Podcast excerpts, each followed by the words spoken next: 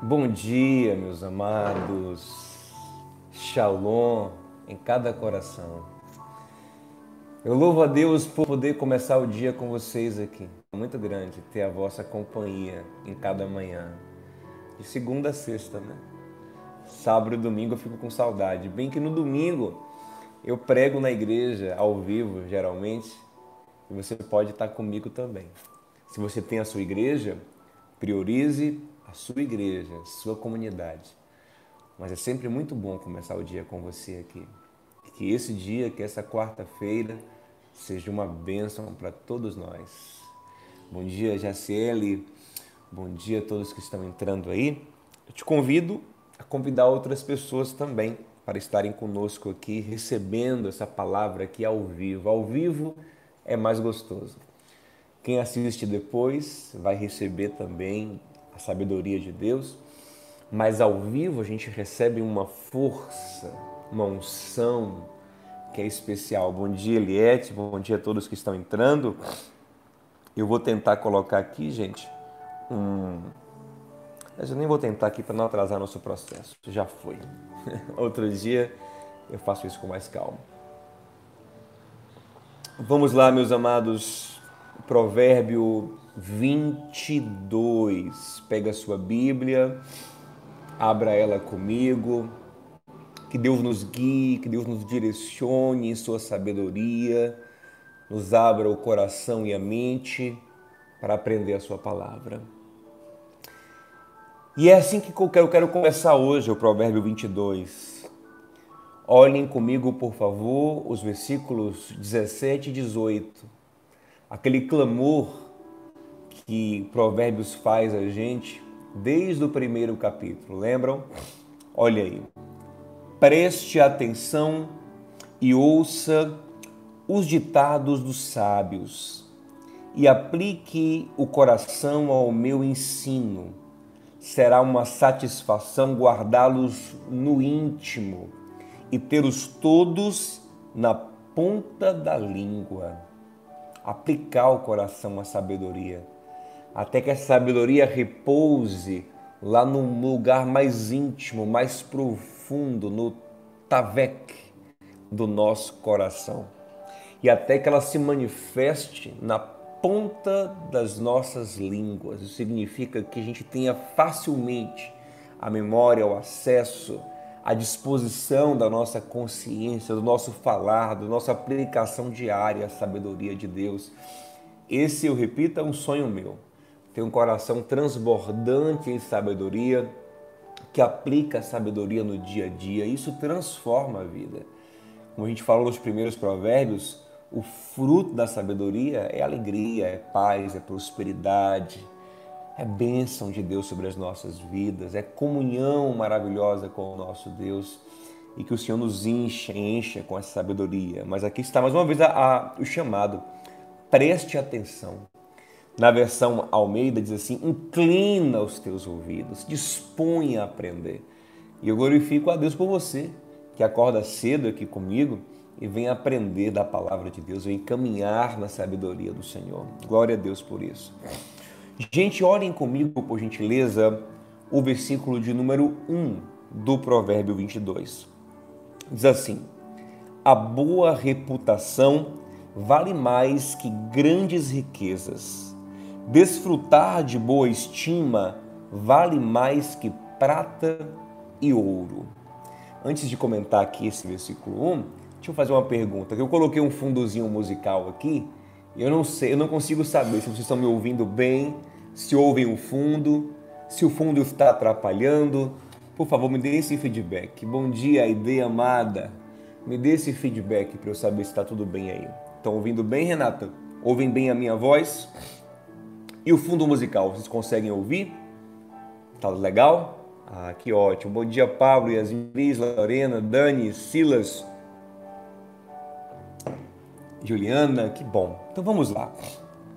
Olha o que o Provérbio 22, versículo 1 diz: A boa reputação vale mais do que as grandes riquezas. Desfrutar de boa estima vale mais que prata e que ouro.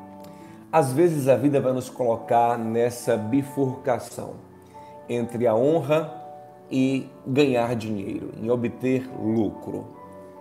Provérbio está dizendo: escolha a honra, escolha ser estimado, escolha preservar o seu nome, escolha ser querido. Quem tem dinheiro, mas não tem respeito dos outros, é tolerado, mas nunca é amado de verdade. E quando o dinheiro acaba, ele é escanteado de novo, né? Mas o, o, bom nome não, a boa fama, o ser querido, o ser respeitado abrem portas para a gente em todo o tempo. Não é verdade? O bom nome vai à nossa frente, preparando o caminho para a gente passar. O bom nome abre portas de corações e faz com que nós nos cerquemos de pessoas que realmente gostam da gente. Ser admirado é melhor do que ser rico. Essa é a essência desse versículo aqui. Quando você só é rico e não é admirado, não é querido, não é respeitado, você fica cercado de pessoas interesseiras, pessoas bajuladoras, que só querem o seu dinheiro. Mas quando você é querido, você é amado, respeitado, admirado, você fica cercado de pessoas que realmente gostam de você, que até se esforçam por você, sabe? Que às vezes não estão ganhando nada, mas querem só a sua companhia.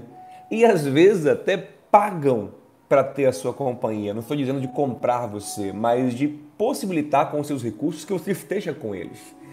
Quando você é querido, você é amado, você é convidado pelas pessoas para estar nos lugares e você, fala assim: Poxa, eu não tenho dinheiro para isso. Ela, ela fala assim: Mas eu quero tanto que você esteja comigo que eu vou pagar para você estar. É nesse sentido, sabe? Então, o bom nome, o ser querido, o ser respeitado, ele abre portas eternas para gente, perpétuas, né? Eternas porque o bom nome do Senhor sobre nós, o bom nome de Jesus, abriu as portas da eternidade sobre nós. Aí está o nosso grande exemplo, Jesus, o homem que poderia ficar rico. Lembre que o diabo ofereceu para ele, lá na tentação em Mateus 4, Lucas 4, os reinos e as riquezas de todo mundo, se tão somente Jesus se prostrasse diante dele. Jesus ia estragar a sua boa fama, o seu bom nome, para ficar rico. Ele disse: Não, não, não, de forma alguma. Eu mantenho a minha fidelidade a Deus. Eu mantenho o meu nome, o meu caráter. Eu não quero o seu dinheiro, não quero a riqueza que você me oferece, diabo. E o que aconteceu? Filipenses 2 diz que Deus, o Pai, lhe deu o nome que está sobre todo nome. E hoje, o nome de Jesus é o nome mais honrado da história é o nome que dividiu a humanidade antes e depois dele. E é um nome poderoso. É o nome que até os demônios tremem diante desse nome. É o nome diante do qual as portas se abrem. Então, meu irmão, sempre prefira preservar sua honra, o seu nome. Sabe? Como tem aquele, aquele ditado que fala assim: eu, eu sou um. Não é ditado, uma expressão popular, né? Eu sou um pobre honrado. Sabe? Isso vale muito mais do que ser um rico desonrado. Então, quando você estiver diante dessa opção, dinheiro ou honra, dinheiro ou preservar minha integridade, meu caráter, escolha sempre preservar o seu nome. Isso vai te, re, te trazer muito mais proveito, muito mais benefício, muito mais alegria, relações profundas. Sempre escolha preservar o seu nome. E por falar em dinheiro, em riqueza, em pobreza, vamos aqui no versículo 2, que é um versículo que tem uma profundidade muito bacana também. Diz assim: o rico e o pobre têm isto em comum. O Senhor é o Criador de ambos. Aqui eu li na NVI, que é a versão que eu costumo usar com vocês aqui. Mas eu gosto muito desse versículo na versão Almeida. Olha como está na versão Almeida. Diz assim: ó, o rico e o pobre se encontram, a um e ao outro faz o Senhor. O que Salomão quer nos dizer aqui é que ricos e pobres são frutos do mesmo Criador. O mesmo Deus do rico é o Deus do pobre. E a ideia aqui é que Deus tem um propósito com o que hoje é rico.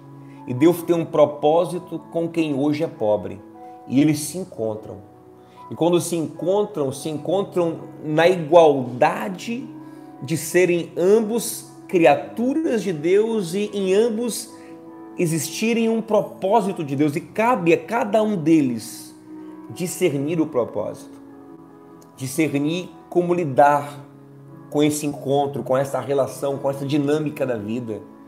O rico olhar para o pobre, como eu tenho dito aqui reiteradamente, a gente tem que repetir essas coisas para entrar profundamente em nosso subconsciente.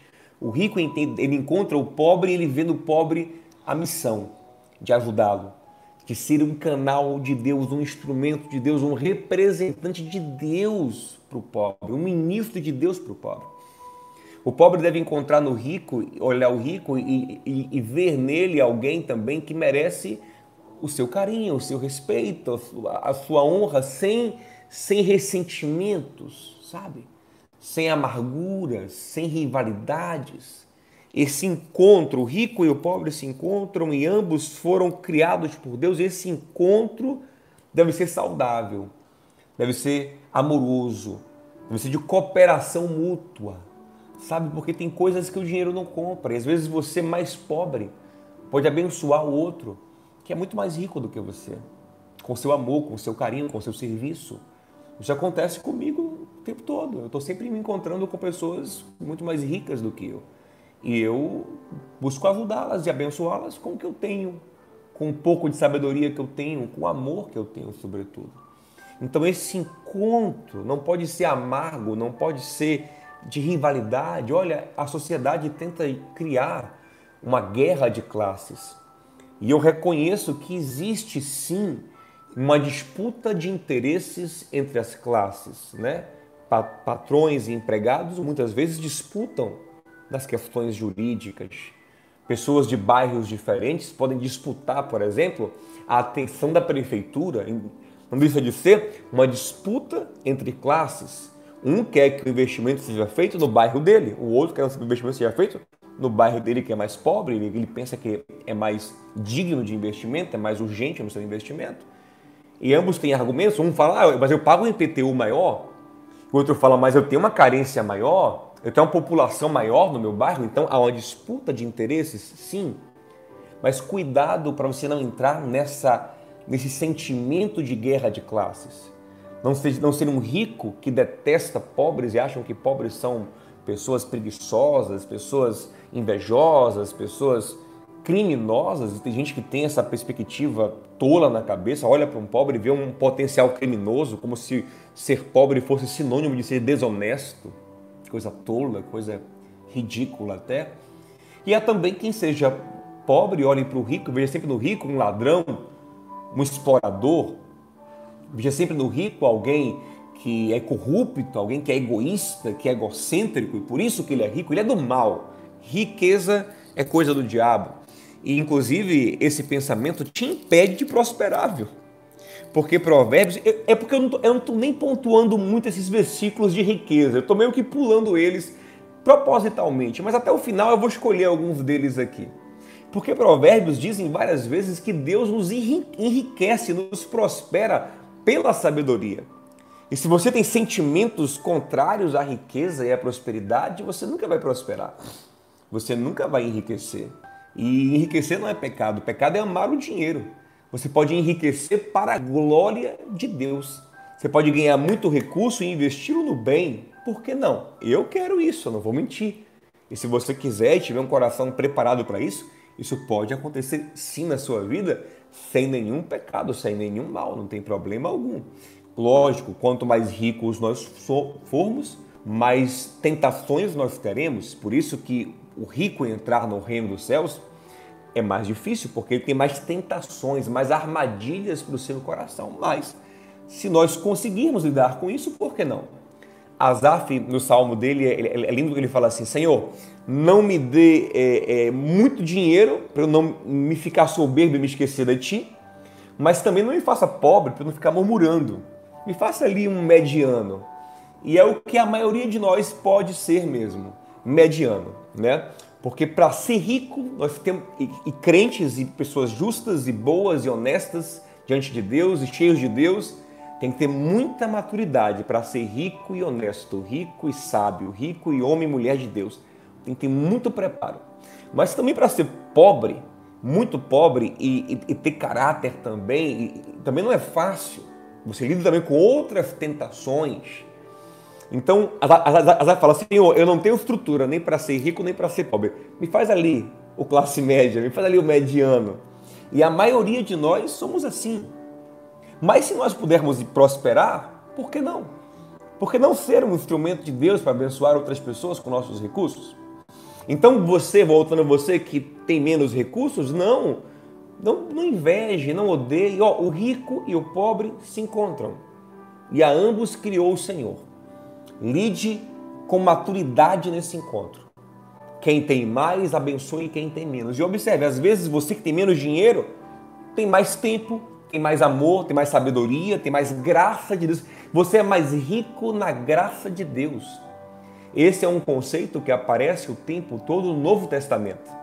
Ricos na graça, ricos em Deus, ricos no espírito. E você mais rico no espírito enriquece o outro que só tem riqueza material. E quem só tem riqueza material é um pobre. O, repito, o rico e o pobre se encontram. E ambos são criaturas de Deus. E quem sabe até ambos são filhos de Deus. São crentes em Jesus Cristo, então são filhos de Deus. E essa relação tem que ser harmônica, sábia, sem exploração, com muito amor.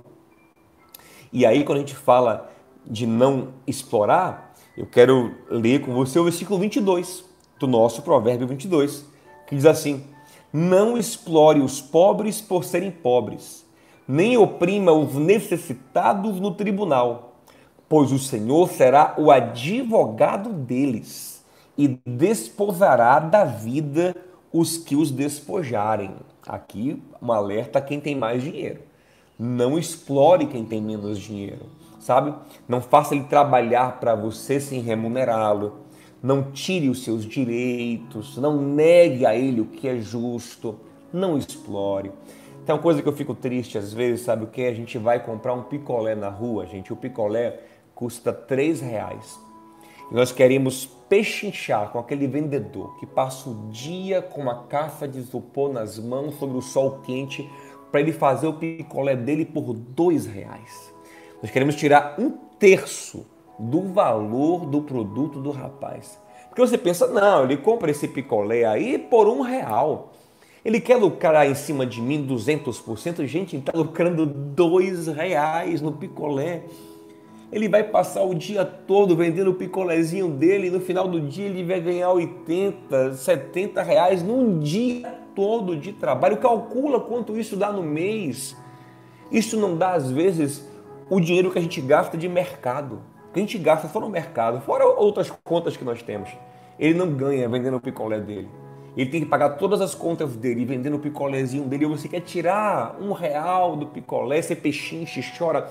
Aí quando você vai numa loja chique, você não pechincha, você paga lá integralmente. Quando você vai comprar uma coisa cara para empresas, pagar para empresas multimilionárias, você vai lá e paga o valor integral. E com o pobre a gente quer pechinchar. Gente, isso beira a exploração. Isso beira esse alerta que Salomão está falando aqui. Ó.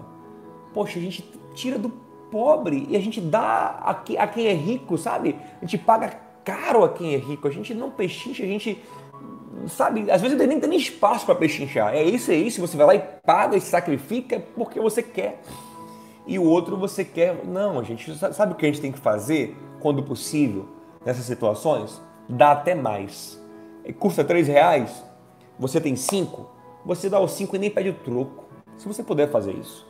Ou então você compra mais de um produto e dá para alguém, sabe? Você abençoa. Sempre veja no pobre a possibilidade de abençoá-lo. Sempre, sempre queira abençoar aquela pessoa sempre queira investir, sempre queira levantar. Esqueça essa relação toma lá da cá. Se você tem mais, esqueça essa, relação tão estrita, tão toma, é, o, o preço é esse. Não, dê um pouco mais, seja liberal. E aí entra outro versículo, versículo 9. Quem é generoso será abençoado, pois reparte o seu pão com o pobre. Reparta e a bênção de Deus virá sobre a tua vida. Meus amores, vamos voltar agora aqui num tema que nós estamos repetindo várias vezes e é para o bem da gente mesmo. E Salomão repete várias vezes porque isso é importante. Criação de filhos. Tema importantíssimo. Se você não investir nisso hoje, isso vai lhe dar uma dor de cabeça amanhã. Invista nos seus filhos. Crie-os com a sabedoria da palavra de Deus. Olha o que diz o versículo 6. Ensina a criança no caminho em que deve andar, e quando for velho, não se desviará dele. Eu li aqui na versão Almeida propositalmente, porque essa versão ficou consagrada, né? Ensina a criança no caminho que deve andar, e quando for mais, quando for adulta, não se desviará dele. Mas eu quero lê-la agora, lê agora na NVI, porque também tem uma ideia muito interessante. Diz assim: Instrua a criança segundo os objetivos que você tem para ela. E mesmo com o passar dos anos, não se desviará deles. Ei, você tem sonhos, propósitos, objetivos para os seus filhos? A hora de começar a instruí-los nesses objetivos é agora. Você quer que seu filho seja um bom marido? A hora de ensiná-lo é agora. Quer que sua filha seja uma boa esposa? A hora de ensiná-lo é agora. Quer que seu filho goste de trabalhar? A hora de ensiná-lo é agora. Quer que ele seja uma pessoa honesta? A hora é agora. Você quer que ele ame Deus, que ele ame a palavra de Deus? A hora de ensiná-lo é agora. Quer que ele sirva na igreja? Meu sonho é meu filho servindo na igreja, amando a obra de Deus. A hora de envolvê-lo com a igreja é agora. As coisas que acontecem na nossa infância, gente, tem um poder no nosso subconsciente. É um negócio extraordinário. Quer ver uma coisa? Eu sou apaixonado por churros. Por quê? Porque quando eu era criança, eu assisti o Chaves. E o Chaves era louco por churros. A vilinha toda do Chaves amava churros. E eu lembro que eu tive experiências muito positivas com churros na minha infância. Até hoje eu sou o doido dos churros. Não posso ver um churros gostoso que eu não aguento. Tenho que comprar. O churro sempre estraga a minha tentativa de dieta porque isso veio da minha infância. Isso é muito profundo em mim. Até hoje, as músicas que mais me tocam, que mais me, me emocionam, são as músicas da minha infância. Aquelas canções que brotam lá do mais profundo do meu subconsciente são aquelas que eu ouvi na minha infância. Então saiba que o que você está ensinando aos teus filhos hoje vai ficar profundamente marcado no coração deles. Então não deixe só a Dora Aventureira, a Peppa, os desenhos animados instruírem os teus filhos, porque essas vão ser as grandes marcas que ele vai ter. Ele vai crescer saudoso da Peppa, da Dora Aventureira, como nós, por exemplo, temos saudade da Caverna do Dragão, dos ursinhos carinhosos, talvez, do Thundercat, não é verdade? Mas que seu filho possa ser desde cedo familiarizado com a Bíblia, que você sente com ele, e sabe, sabe aquela sabedoria, aquele princípio que para você é fundamental, coloque no coração dele hoje. Você quer evitar que ele tenha complexos amanhã? Comece a fortalecer a autoestima dele desde hoje. Dizer para ele, dizer para ela. Eric falou do He-Man, é verdade, Eric. He-Man marcou muito, né? Caverna do Dragão é, desde hoje, que você, o que ele é lindo, que, ele é, que ela é linda, que ele é capaz, que ele é inteligente, porque essas palavras de afirmação de pai e de mãe farão toda a diferença para que amanhã ele tenha confiança, ele tenha segurança. É muito difícil se desvincular daquilo que nós ouvimos na infância. Até é possível, mas precisa de muita terapia, muita transformação, muita ministração do Espírito Santo. Eu conheço pessoas que ouviram uma palavra negativa dos pais na infância e aquilo travou a vida delas para sempre. Então, ensina a criança no caminho que você quer que ela ande. Ministre no coração dela hoje o que você quer para o amanhã dela. E quando crescer, isso estará consolidado na mente dela. Isso aqui é psicologia pura. A palavra de Deus é a maior fonte da verdadeira, eficaz e maravilhosa e santa psicologia que existe. É a palavra de Deus. E aqui, gente, mais um versículo de criança, que é o versículo de número 15, diz assim: Ah, sim, deixa eu falar uma coisa para vocês também. Cuidado, gente, com a sexualização precoce da criança. Se essa, esses dias eu desci para a piscina, eu vim morar num lugar novo aqui, eu falei, vou conhecer o condomínio. Aí desci para a piscina com a minha filha. Quando eu cheguei lá, um rapaz tinha colocado um som com um forró hipersexual. Senta aqui, pega ali, tal e tal, enfim. Eu disse, rapaz, eu vou tirar minha filha daqui. Porque eu não quero que, mesmo distraída, num plano de fundo, isso fique entrando no coraçãozinho dela. Porque isso também se manifesta amanhã como uma pessoa hipersexualizada. Porque, porque desde a infância, papai e mamãe achou que é inocente. Bota para dançar o pagodinho, bota para ouvir essa música, para ver se não tem problema não, ele é puro, ele é puro, mas a sementinha da sexualização exacerbada, todo mundo tem sexualidade, isso é natural e saudável, mas quando ela é distorcida, exacerbada, isso vira um problema amanhã. Cuida do coração do teu filho, da tua filha nesse sentido, querido. Outro versículo aqui ligado a criança é o versículo de número 15, meus amados. Diz assim, ó. A insensatez está ligada ao coração da criança, mas a vara da disciplina a livrará dela. Mais uma vez, meus irmãos, Salomão está dizendo para a gente que a criança não é pura. A criança luta com malícia, luta com maldade. A ideia aqui é a tolice, a maldade é natural da criança. E ela vai se livrar dessa maldade com disciplina, com castigo, com confronto. Já falamos sobre isso abundantemente, na é verdade? E por falar, gente, em conversas sexuais, em imoralidade, vamos comigo no versículo 14. E eu vou retomar aqui um conceito que eu falei nos primeiros provérbios.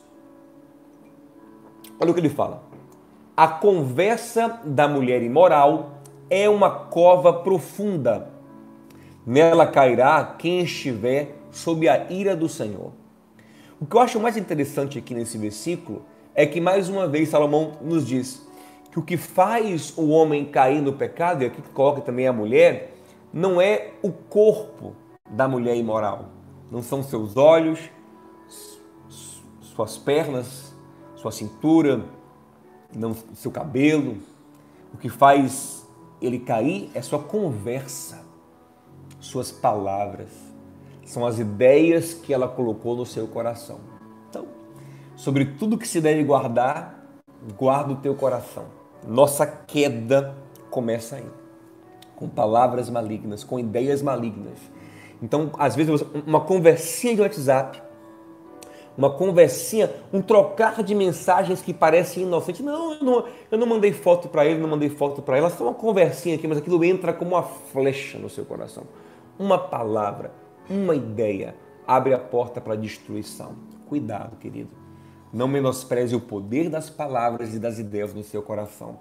Sobre tudo que você deve guardar, guarda o teu coração, porque dele depende toda a sua vida. Provérbios 4, 23 essas conversinhas, esses gracejozinhos, essas palavrazinhas que parecem inocentes, podem começar o caminho para a destruição. Salomão fala que é uma cova profunda. As palavras da mulher imoral são uma cova profunda. Você cai numa cova com palavras que te seduzem, que te colocam ali enredado naquela realidade pecaminosa. E lembre de Provérbios 18, 21. Repeti ele, né? Então, saudade dele? Repeti ele. Vida e morte estão no poder da língua. Cuidado com as conversinhas, com as ideias que vão entrando na sua mente. Meus amados, vamos agora aqui no versículo 13 retomar o tema da preguiça e aqui eu já vou encerrar, querendo Deus hoje com um tempo bom. E a gente vai encerrar com a parte que eu acho a melhor de hoje aqui. Presta bastante atenção. Nós falamos outro dia aqui que a preguiça está muito ligada ao orgulho. Porque o preguiçoso, segundo Provérbios, ele deseja as coisas, só que ele se recusa a trabalhar. É como quem fala: Eu quero, mas não vou me esforçar. Eu mereço sem me esforçar. Que alguém se esforce por mim. O preguiçoso é alguém que não aceitou ainda o fato da queda do homem. O fato de que Deus realmente deu ao homem, no princípio, as coisas com muito mais facilidade. Adão tinha que trabalhar desde o princípio, guardando o Éden. Mas o Éden fazia tudo brotar para ele com muito mais facilidade. Mas o homem caiu. E agora do suor do teu rosto comerá. E o orgulhoso ele não aceita isso. Ele quer dar um jeito de ter as coisas sem esforço. Ele é soberbo, ele é presunçoso, ele é rebelde contra a ordem natural das coisas. Ele quer, na verdade, que alguém se esforce por ele, que Deus e o mundo se virem para entregar ele de bandeja, porque ele merece. Essa é a engrenagem por trás da preguiça. Mas aqui no versículo 13, algo novo nos é apresentado. Diz que o preguiçoso também, ele cria mitos na sua mente. Ele cria desculpas, desculpas que o auto enganam, o auto iludem. Olha o que ele fala aqui, ó. Diz o preguiçoso: "Um leão está lá fora. Serei morto no meio das ruas, no meio das ruas." O preguiçoso ele cria na mente dele dificuldades muito grandes para trabalhar, perigos muito grandes. O que faz o trabalho ser até uma injustiça. Como é que eu vou trabalhar? Você é louco? Tem um leão na rua. Se eu sair para trabalhar, eu vou ser devorado por um leão. E, gente, isso parece piada, mas eu vejo isso acontecer constantemente. Sempre eu vejo isso. Eu sempre estou lidando com o pastor. Gente, pastor é uma pessoa que lida com todo tipo de gente, né? E sempre estou lidando com preguiçosos. E é impressionante como eles têm esse tipo de discurso aqui. Ah, pastor, eu até quero, mas é perigoso. Por exemplo, recentemente eu lidei com muita gente que faz Uber, né? E é interessante quando você vê o Uber diligente, trabalhador, e Uber preguiçoso. O diligente diz, como é, como, é, como é que tá o Uber? Ah, tá ótimo, eu acordo cedo, faço uma correria, tiro um bom dinheiro, tiro um dinheiro que eu não tiraria trabalhando é, como um, um trabalho, num, num, cargo simples né, na, na empresa. Então eu, eu, eu tenho, faço meu horário e gostam, e ganham até bem, né, porque ganhavam antes. Mas o preguiçoso, ele começa a falar: ah, não, é muito engarrafamento, ah, é, dá muito trabalho, é muito perigoso ficar. Ele é cheio de desculpas. Ele vai se auto-enganando, ele vai se auto-iludindo. Ah, a Uber explora, a Uber pega 25%.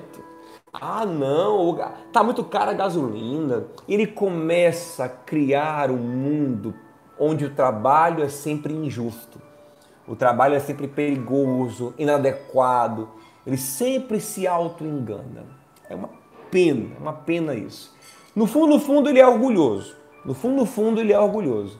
Mas esse orgulho, gente, um orgulho é o pai de todos os nossos pecados e mazelas. E vou falar outra coisa que o orgulho faz já já.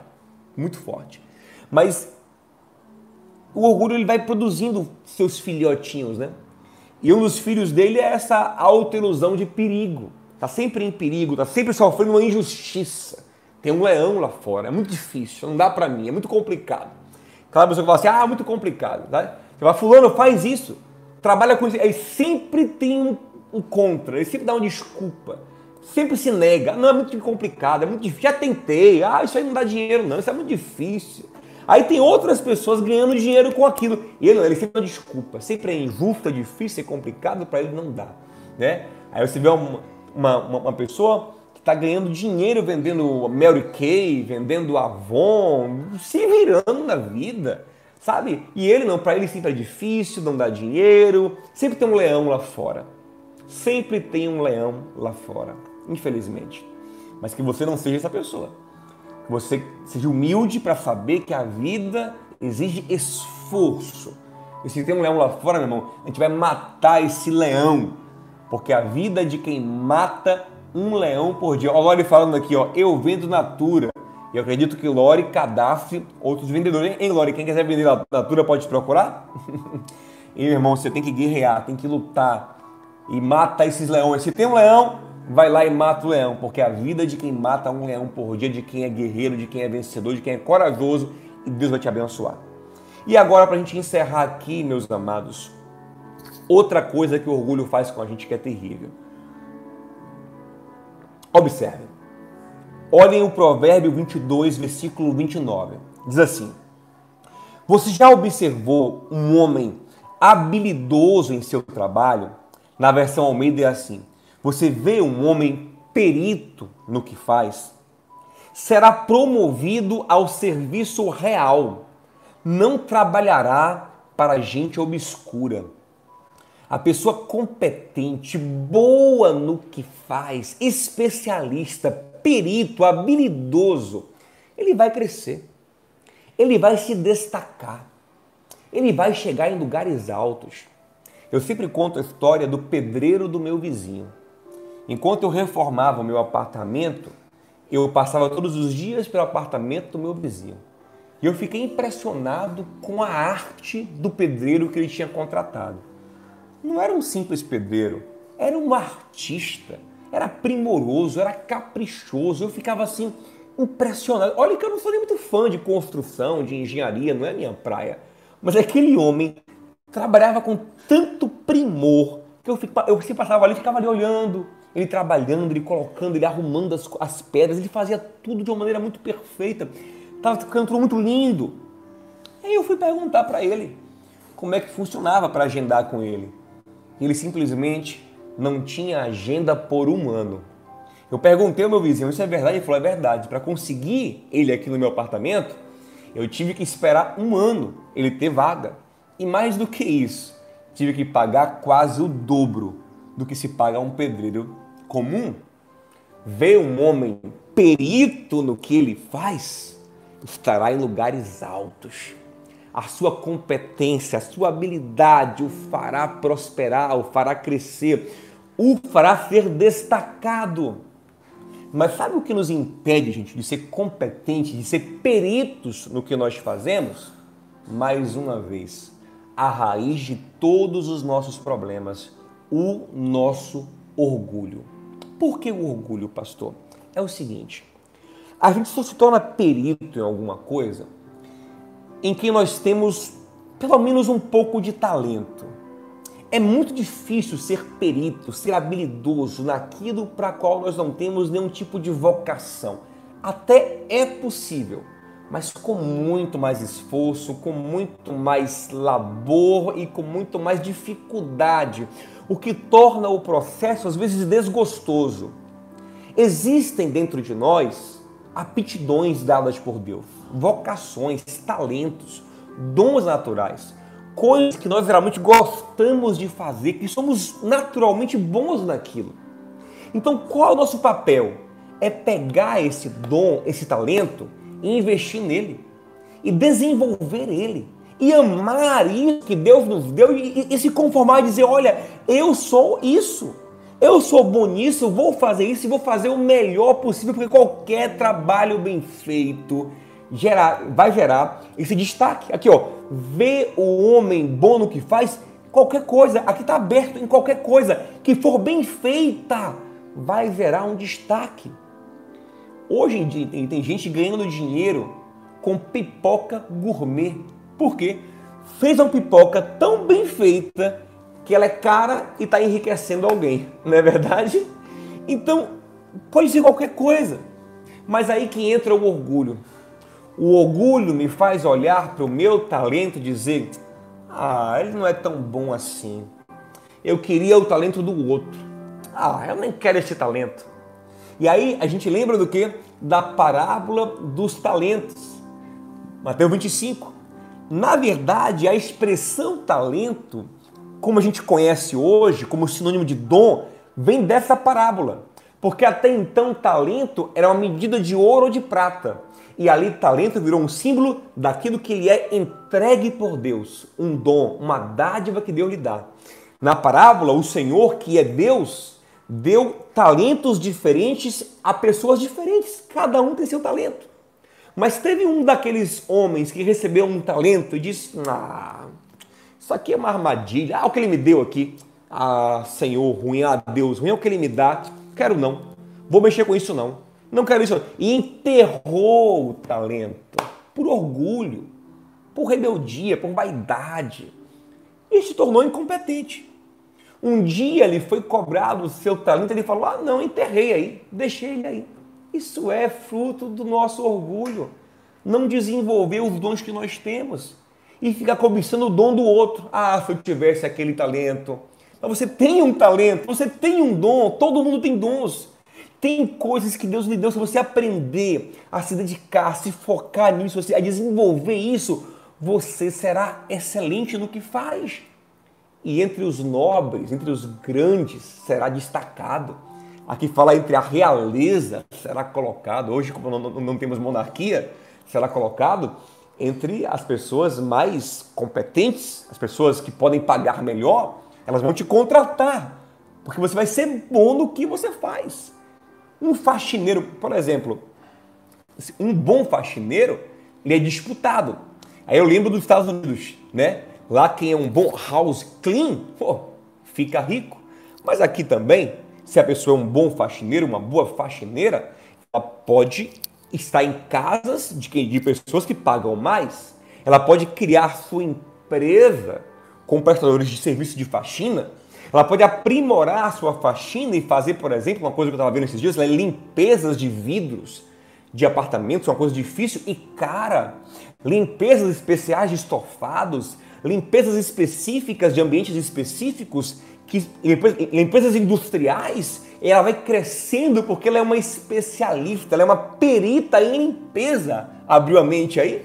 Qualquer coisa, meu irmão. Ei, se você tem um talento, como o Cris Mel falou aqui, ó, eu amo o meu trabalho, faço com muito amor. É isso mesmo, Cris. Cris é promotora de eventos, organiza casamentos especialmente e ela se tornou muito boa no que ela faz e ela é procurada para isso, ela é paga para isso. Ei, você ama alguma coisa? Tem talento? Tem habilidade? Se torne um perito nisso, investe no seu talento. Outra coisa que o orgulho faz com a gente, o que a gente faz? Ah, eu tenho um talento, já, já é o suficiente. Aí não se dedica, acha que já é bom demais, acha que já sabe demais acha que já é competente demais, aí fica para trás, porque por mais talentoso naturalmente que alguém seja, ele tem que lapidar o talento. Ele tem que trabalhar o talento, tem que investir e aperfeiçoar o seu talento. É o que a parábola dos talentos ensina. Deus deu um talento, mas esperava que aquele homem multiplicasse o talento, investisse o talento, trabalhasse, desenvolvesse o talento. Ei, por melhor que você seja, se você não investir no seu talento, você não vai chegar em lugares grandes. Observe os grandes atletas. Você acha que eles só nasceram bons? Não. Eles treinam muito, se submetem a um treinamento rigoroso para chegar num alto nível.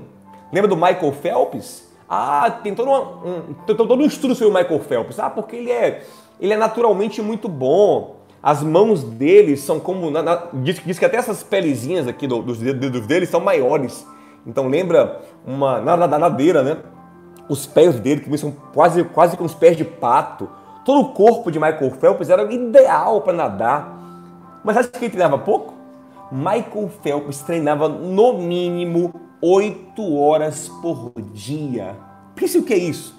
8 horas por dia dentro de uma piscina todo dia, se não me engano, com um dia de folga só, nadando todo dia para ser perfeito e aí chegar onde ele chegou.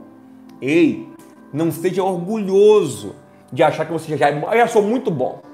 Tem um talento, tem um dom, nem vou me dedicar. Não, tem que se dedicar, aprimorar o seu talento.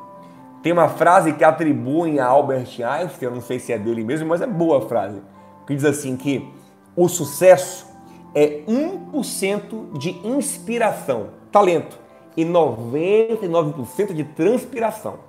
Esse 1% ele é importante, mas os 99% também são fundamentais. Você tem que unir talento com esforço. Aí você vai ser perito bom no que você faz. Ei, irmão, ei, irmã, seja bom no que você faz. Amém? Esse foi o nosso Provérbio 22 de hoje. E lembre, tem muito mais coisa nesse provérbio. Em casa, leia, medite, reflita. Se você lê algum versículo e você não entendeu, pode mandar para mim no grupo do Telegram que eu respondo, tento esclarecer para você esse versículo, tá bom?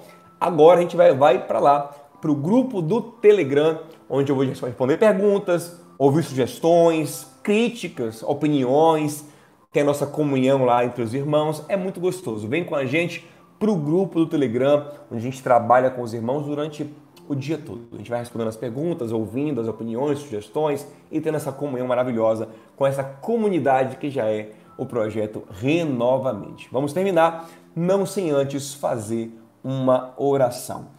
E eu agradeço a você, Marta, Cristina, Kiki, todos que estão aqui, a Islane.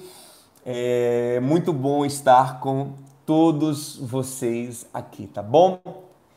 Pai querido e amado, eu te louvo, porque a tua palavra tem nos instruído em sabedoria. E eu quero aqui, meu paizinho, recapitular em oração. Quero pedir, Senhor, que o Senhor nos ajude a inclinar o nosso coração à sabedoria todos os dias. Que não percamos tempo, paizinho, com bobagens, com tolices, mas inclinemos o nosso ouvido à sabedoria. Ó oh, Pai, eu te peço que nós sempre escolhamos ter um bom nome, porque o nosso bom nome honra o teu santo nome que está sobre nós. Que nunca estraguemos a nossa honra por dinheiro, mas mantenhamos o nosso caráter a despeito de qualquer proposta corrupta que aparecer em nosso caminho. Pai, nos ensina a lidar com os encontros entre ricos e pobres. Ora, nós somos ricos para alguém mais pobre do que a gente. Ora, somos os pobres diante de alguém mais rico do que nós.